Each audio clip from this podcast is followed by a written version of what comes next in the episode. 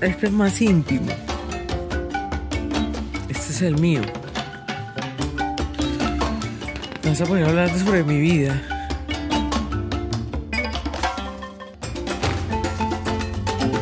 Caracol Podcast presenta Lo que cuenta el caldero con la chef Leonor Espinosa.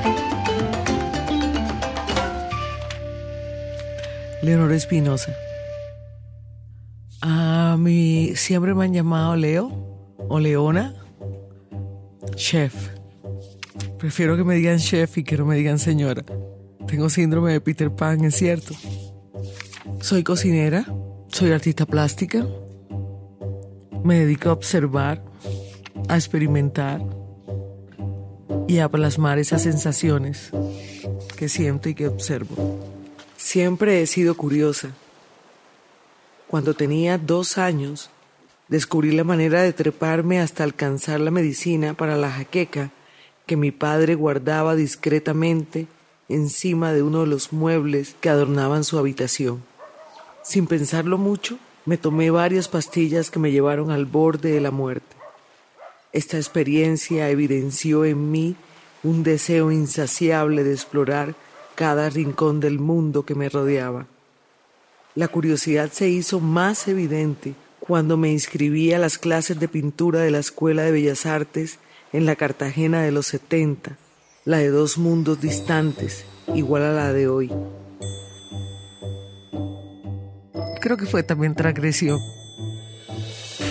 Había que mostrar que el oficio de un cocinero no solamente se limita a hacer recetas en un restaurante o plasmadas en un libro, sino que también hay una posibilidad de contar historias a partir de las experiencias y contar realmente esa riqueza del ser humano, sobre todo de minorías en territorios de conflicto. Había ganado una beca por ocupar el primer lugar en el cuadro de honor del colegio durante cinco años consecutivos de primaria. Sin dudarlo, decidí empezar a asistir los sábados, aún sin el convencimiento pleno de mis padres, ya que éramos seis hijos y resultaba difícil llevarnos a todos a las distintas actividades. Pero yo, que en ese entonces tenía doce años, logré persuadirlos. Lo que cuenta el caldero son historias que se emanan a partir de tradiciones culinarias y que más simbología de la cocina que un caldero. Ni siquiera una olla, ni siquiera un perol, el caldero. El bus de la ruta Manga, pie de la popa, centro, paraba en la esquina de mi casa y me dejaba en la torre de reloj. Desde allí caminaba hasta la calle Segunda de Vadillo, cerca del Parque Fernández de Madrid, donde quedaba la academia en una abandonada edificación colonial. Durante ese tiempo establecí una parada obligatoria en el portal de los dulces para deleitarme con un confite de leche con forma de muñeca, bolitas de tamarindo y turrón de ajonjolí que vendían las mujeres en su mayoría venidas de Palenque y otras zonas rurales aledañas a la ciudad. Lo que cuenta el caldero tiene muchas revelaciones que ni siquiera es mi visión, es la visión de los pueblos, de nuestras comunidades, cómo viven, cómo ven el mundo. Y yo pensaría que después de leer este libro generara una, una curiosidad para viajar por esos territorios y para aportarle a estos territorios, para verlo de una manera distinta, no como el rincón de la casa que está por allá donde almacenamos todo, sino que se miraran como esa fuerza de poder que tiene para hacernos distintos como colombianos. Tal vez eso, pero nada personal. A diferencia del colegio, en la escuela podía compartir con gente de distintas clases sociales, con relatos lejanos a los diariamente versados. Durante los primeros años, mi profesor el finado Rodolfo Valencia nos leía en voz alta cuentos infantiles de reconocidos escritores mientras los pinceles tocaban el lienzo de colores mezclados con trementina para dar figura a la imaginación. Siempre asistía a sus tertulias de novedades culturales, películas, conciertos, bailes en casetas o de los diversos acontecimientos de moda en la ciudad. Él lograba sin cavilar acrecentar mi búsqueda hacia lo inexplorado. ¿Sabes? La gente lo ve a uno como el chef famoso, la chef famosa, la chef dura, la chef mandona, la chef que debe tener un ego grande. Y no es nada de eso, ¿sabes? Soy un ser humano, es sensible. Sí, soy chef en mi cocina, me toca mandar, soy mujer, trabajo con hombres, me toca imponerme. Tal vez al principio de mi oficio, cuando comencé el restaurante, era una vieja insoportable, pero no encontraba otro camino de hacerme valer. Afiancé mis relaciones con los pocos alumnos que como yo fantaseaban con la idea de convertirse en artistas célebres. Me hice amiga de un talentoso chico del barrio de Torices, quien repetidamente relataba sus idas a cine y las comilonas de fritos antes de la función. Un día a escondidas asistí al Teatro Variedades y antes de la función de las seis de la tarde logré apreciar desparpajos sobre béisbol, boxeo, política y cuentos sociales expresados con fervor por los asistentes que formaban un corrillo a la entrada. Corroboré lo que decía mi amigo y disfruté de la oferta gastronómica que se erigía alrededor de estos espacios de los que tanto había escuchado. Adentro del teatro solo vendían maní. A pesar del galillo del manicero que llamaba la atención de los asiduos al pregonar maní, maní, maní, maní, maní, maní caliente, a 100, a 100, haciendo fila. La gente entraba comida empacada en las bolsas de tienda. Si la película era mala, armaban bolas de papel y las lanzaban acompañadas de chiflidos hacia el bastidor.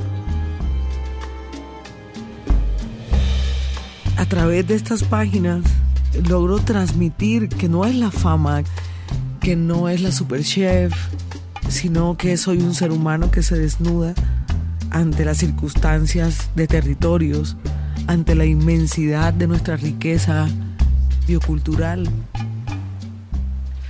No solo conocí el Variedades, también el Miramar en el pie de la popa, el Miriam en el bosque, el Manga en el barrio del mismo nombre, el Colonial en la Quinta y el Laurina en el barrio de Lo Amador. Los teatros populares estaban parcialmente cubiertos. Algunas veces delante de la pantalla armaban una tarima y antes de que empezara la película subían bailarines a echarse un pie. Era un espacio exclusivo de varones donde la mujer no tenía cabida. Los hombres bailaban salsa dura sin pareja al cual mejor tirase pases. El libro fue publicado en noviembre de 2018. Escribía una historia y luego otra. Era la época en que ya había viajado muchísimo por Colombia. Tenía, tenía muchas cosas que contar. Ahora pues es muy poco lo que viajo. Pocos sabían de mis andanzas por la cultura popular. Mi madre pensaba que solo iba al Teatro Cartagena, el único permitido para un adolescente de mi condición social. Y de hecho muchas de las comunidades donde estuvimos y comunidades que tenían una luz de esperanza y comunidades que empezaban a ejercer el derecho de sostenerse de buenas maneras, tomar bebidas y consumir alimentos en ventas ambulantes no era bien visto. Sin embargo, con frecuencia hacía paradas en los carros guaraperos de toneles de madera curados que desprendían el olor especial a la refrescante bebida a base de panela y limón. Naya, la comunidad de Naya. Recuerdo la comunidad de Naya, recuerdo cuando fuimos, se abría el espacio a volver a creer. Había un espacio abierto de restituir la fe y las creencias. Había el espacio de volver a sembrar, de ser prósperos. Había una oportunidad y por eso viajábamos por el territorio colombiano. Nos sentíamos que podíamos aportar y hoy seguimos haciendo un trabajo social importante, ya desde proyectos más de acción, más reales. Los bordes de los barriles se adornaban de abejas que revoloteaban atraídas por la mezcla. Todavía existe un guarapero en la calle del Mamón del Bosque que conserva la técnica ancestral. Fueron 12 años viajando y generando conciencia también desde la palabra, desde generar sentido de pertenencia, esas, esas virtudes que siempre habían estado ahí, esos valores. Normalmente donde se preparaba guarapo, también se elaboraba melcocha, una especie de caramelo cubierto en papel de suaves colores que al momento de saborear se adhería mal al paladar. Los guaraperos las colgaban en un palo de la carreta. Tantas veces las comí derretidas en la envoltura. Ahora tenemos más planes de acción. Ahora creamos un nuevo proyecto que son los Centros Integrales de Gastronomía, en los cuales a partir de un restaurante o a partir de unos centros de acopio o unos centros de producción, mejorar esas condiciones de vida en esas comunidades.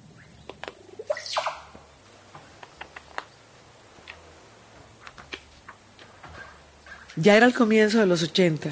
Había saciado gran parte de mi curiosidad. Solo me faltaba por conocer las casetas en donde se bailaban ritmos de clave como la bomba, la guaracha y la plena. Compañeros artistas me contaban que en sus barrios instalaban los fines de semana discotecas ambulantes a altos decibeles, con ritmos de música africana y caribeña, bailados con movimientos heredados del sucus y del reggae. La génesis de la fundación comenzó cuando yo quise viajar por Colombia para investigar a fondo la cultura culinaria, la cultura gastronómica. ¿Qué rastros existían todavía de esa cocina tradicional? ¿Cómo comía la gente de, las zonas rurales donde realmente estaban estas comidas típicas, populares, tradicionales? Y mi primer viaje fue a Cupica, Chocó. Lo recuerdo perfectamente. Cupica, Chocó fue un pueblo que se lo llevó el río a finales de los 90. Se lo llevó el río. Y el pueblo fue reubicado. Y la reubicación del pueblo fue un trastorno social para la misma comunidad. Porque estaban los que se oponían a ir a, a unos terrenos que ya habían usado durante muchos años para pastoreo para cultivos y que no eran productivos, donde los terrenos se los compraron, se compraron no desde el, desde el interés de que renaciera una comunidad próspera, sino en beneficio de unos pocos. Y el pueblo se dividió en dos. Los que se oponían, unos líderes, tomaron unos terrenos aptos para el cultivo, apto para desarrollar sus tradiciones, no solamente culinarias, sino culturales, el oficio, por ejemplo, de, tallar en madera. Y el otro pueblo fue construido lejos del río, a un kilómetro del mar, donde cortaron muchos mangles y se murió la vida de manglar con el tiempo. Y claro, yo me bajo de la lancha y empiezo a caminar por este puente entre manglares secos. Llego al pueblo y por supuesto hubo de inmediato un, un enamoramiento.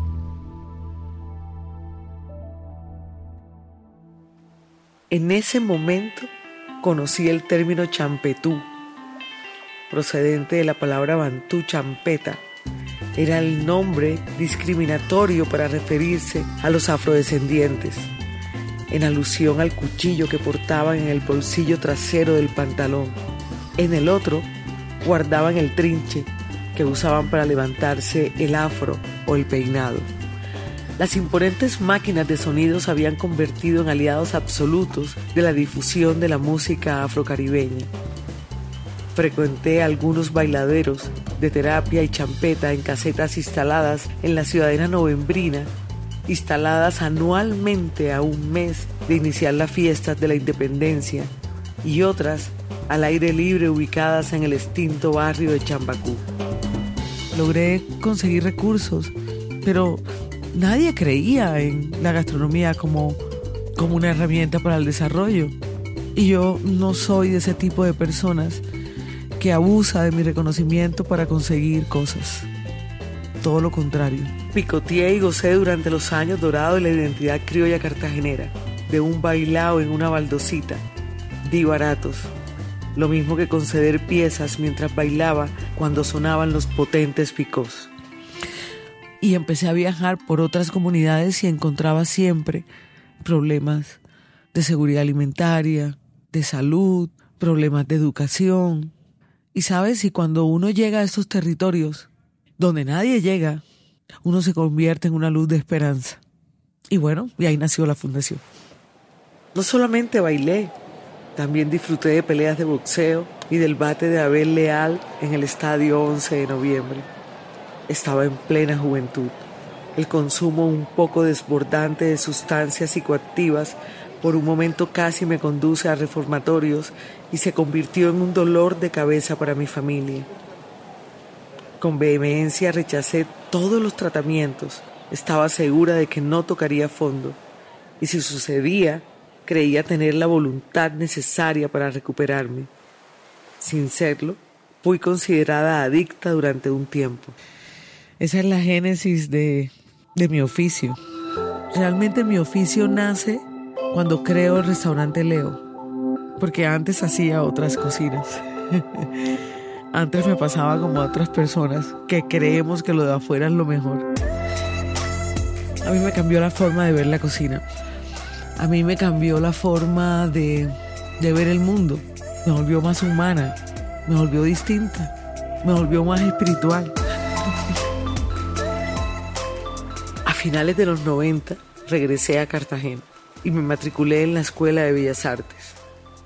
Las obras que por ese entonces expuse con mi grupo de amigos artistas causaron escándalo. Objetos de culto fue la primera instalación que creé no solo con la intención de expresar una apología a la aproximación fetichista del calzado, sino también para evidenciar un estilo idólatra en un mercado de deseos efímeros. Yo creé un restaurante, mira, yo soy totalmente fantasiosa, pero también soy realista. Y yo decidí abrir un restaurante de cocina colombiana porque esa era la tendencia en el mundo. Restaurantes locales. Porque era lo único, los restaurantes locales, los que permiten una identidad. Y también lo pensé como beneficio propio, como una estrategia de publicidad y de mercadeo. Yo venía a trabajar en agencias de publicidad y mercadeo. Pero resulta que cuando ya estoy metida ahí, digo, claro, estoy hablando de una cocina colombiana, de una nueva narrativa, con elementos de innovación, pero esto se me puede quedar corto. Hay que indagar, hay que investigar, hay que vivir la comida desde su origen. Al poco tiempo acicalé el Museo de Arte Moderno con Matria, un performance en el que un hombre que anhelaba convertirse en la mujer ideal se aproximaba a ese imaginario a partir de una compleja intervención sobre su cuerpo masculino con el fin de alcanzar particulares femeninas exacerbadas. Para mí leo lo más importante hoy en día y por eso me lleno de satisfacción con los reconocimientos es que Leo no involucra a una mamá, a una hija, a una familia. Leo involucra una cadena productiva. Leo a, través de Funleo o Funleo a través de Leo. No podría decirte eh, cómo es el orden, si fue el huevo o la gallina, pero apoya el principal sector de la cadena productiva, que es el primario donde están los portadores de tradición, donde están los agricultores, donde están los pescadores, donde están los pequeños artesanos. Ese es nuestro mayor objetivo. Si me da dinero o no me da dinero, eso pasa a, segundo plano. Yo no trabajo por dinero. eso no es mi objetivo. Ya convertido, volví a recobrar su apariencia original al unísono de las estrofas del himno nacional, una comparación alegórica al país soñado. Después de haber quedado, como decimos los costeños, mondadita, mondadita, mondadita, con una moneda de 500 pesos en el bolsillo y sin saber para dónde coger, reafirmándome que quería ser cocinera y me pasaron todas las cosas que te puedas imaginar en la vida, porque hay un dicho tan cierto, también costeño, que dice, el que está cagado a la mierda le cae del cielo. A mí nunca me faltó la comida, nunca me faltó el aguardientico, a mí nunca me faltó nada. Entonces ya yo, en ese momento de mi vida que tenía 40 años, entendí que la vida no era el dinero, la vida son las satisfacciones que te genera tu actividad, lo que tú haces, y que esa actividad favorezca no tu interés personal, sino que favorezca a quien lo necesite. Todo esto es una cadena hoy en día, una cadena de sueños en los que afortunadamente mi hija me acompaña. Ahí le doy el chance a la palabra, al pensamiento, al comportamiento, desde su origen. Luego de Matria, preparé Intríngulis. Sentía curiosidad por los hechos conjeturados en baños masculinos de salas de cine porno. Resolví trasvestirme. Fui varias veces al teatro antes de hacerlo. Repasé con tres compañeros de clase una y muchas veces cada uno de los espacios antes de caer sumergidos en las picantes escenas proyectadas. No soy falsa, no soy hipócrita y tampoco actúo como una mujer madura. Tres o cuatro meses después, mi profesor de performance me había instruido en actitudes hombrunas. Salí a las dos de la tarde del edificio Ganen de la calle de la universidad con mi cuerpo transformado en un típico man costeño, varonil, barrigudo, de bigotes y pantalón ajustado, con más pinta de mexicano que de colombiano. Soy perseverante, tengo fe y soy directa. Caminé ante decenas de transeúntes con temor a ser descubierta por la calle del Porvenir, la calle Román, del Tablón y crucé por la avenida Venezuela hasta llegar a la Daniel Lemaitre, frente al Parque Centenario, donde quedaba el Teatro Capitol. No resultaba cómodo caminar con una verga de plástico entre las piernas.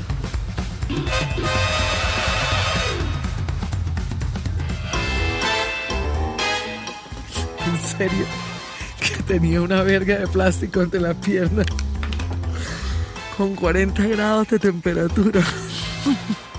Vi 15 minutos de película y me dirigí al baño. Y el pelo lleno de pelos postizos pegados con goma. El borde de la puerta se alzaba a 20 centímetros del piso. Puse la cámara a andar. Solo podía grabar de las rodillas hacia abajo.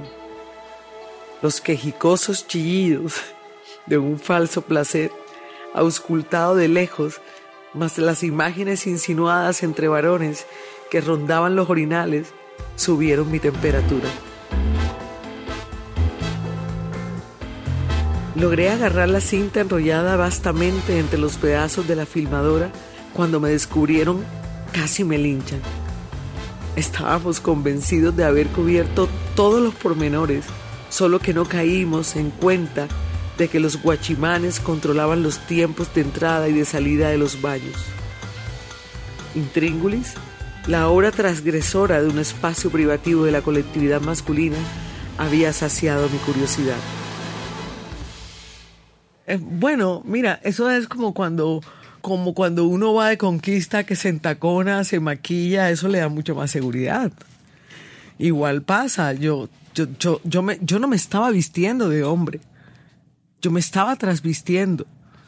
Yo necesitaba convencer a los, a los guachimanes, a los celadores del teatro, que quien entraba era un hombre, no una mujer, porque era la única posibilidad de entrar al baño de los hombres.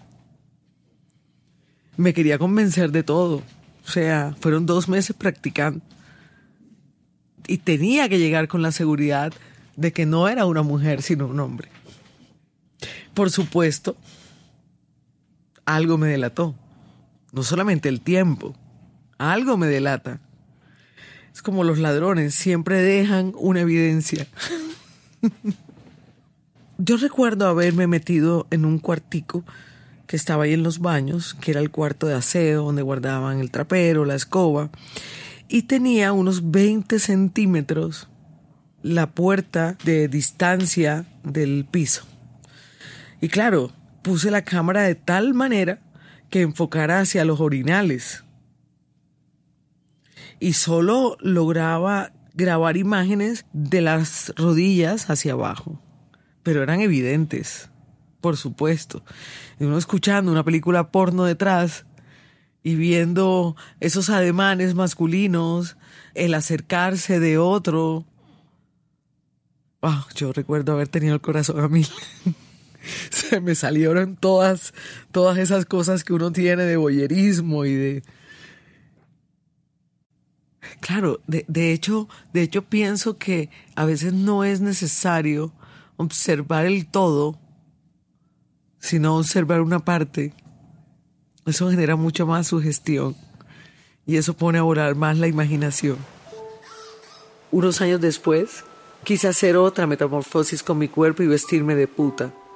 Adentrarme en un prostíbulo implicaba un enorme riesgo, por lo que empecé a frecuentar puteaderos y aproveché que el gremio de la cocina acude con frecuencia a estos lugares después de terminar el servicio de la noche. En ese entonces vivía en Bogotá y remataba fiestas en la piscina o en la 49. De esos recorridos surgió Autor Intelectual. El videoarte pretendía reflejar como una simple práctica cotidiana como cocinar podía traspasar múltiples interpretaciones sobre la violencia en Colombia. El registro visual iniciaba con la matanza y desprece de una gallina, labor efectuada por un cocinero distinto a mí, debido al inevitable malestar que siempre me ha causado esa parte de la labor. Luego, yo asumía la tarea más limpia del proceso, la cocción de una gustosa preparación.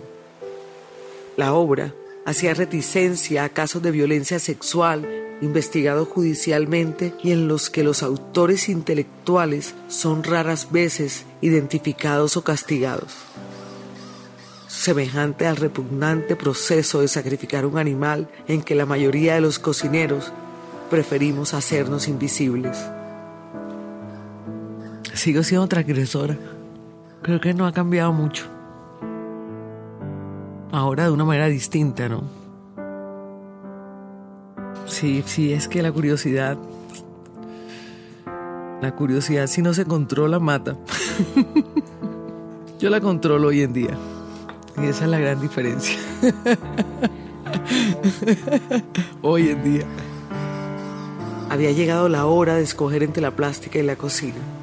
Mi hija Laura entraba a la universidad de manera que resultaba más factible ganar dinero como cocinera. Por supuesto que no solo afianzando la habilidad de menear sartenes, implementar técnicas o reproducir recetas. Gracias a mi comprensión del oficio como un acto conformado por un conjunto de quehaceres relacionados al conocimiento de memorias históricas y vivencias propias, cocinar provocó en mí un particular instinto para hacer de ello una práctica artística. En paralelo, surgió la necesidad de generar procesos comunitarios vinculados a entender nuevas relaciones entre el territorio y las especies biológicas, entre la inmersión geográfica y las cosmovisiones, entre la ancestralidad y la innovación, entre la legitimidad y paradigmas o las valoraciones y visibilidad. Todas ellas atribuciones ineludibles para enfocar la propuesta culinaria en la forma como un artista pretende usar la cocina y cómo la cocina pretende usar el arte. Soy Leonor Espinosa y esto es Lo que cuenta el caldero. Un podcast de Funleo y de Caracol Podcast. Hoy, mi vida gastronómica se sustenta en revelaciones a partir de lo que puede contar un caldero. Funleo, gastronomía para el desarrollo.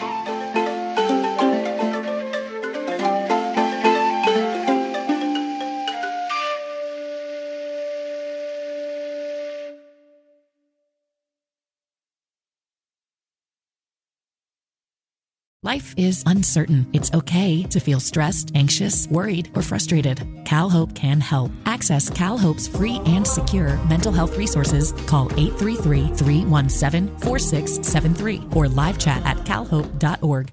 If you were sexually abused as a child by a priest, coach, or teacher in California, you can seek justice, but time is running out. Survivors only have until December 31st, 2022 to take legal action. Even if the perpetrator is dead or the abuse occurred decades ago, you have legal rights and deserve to find healing and empowerment. Contact Jeff Anderson and Associates confidentially to speak to a trauma-informed advocate at 1-800-ITS-TIME. That's 1-800-ITS-TIME or visit andersonadvocates.com. 12011 San Vicente Boulevard, Suite 700, Los Angeles, California. Attorney Advertising.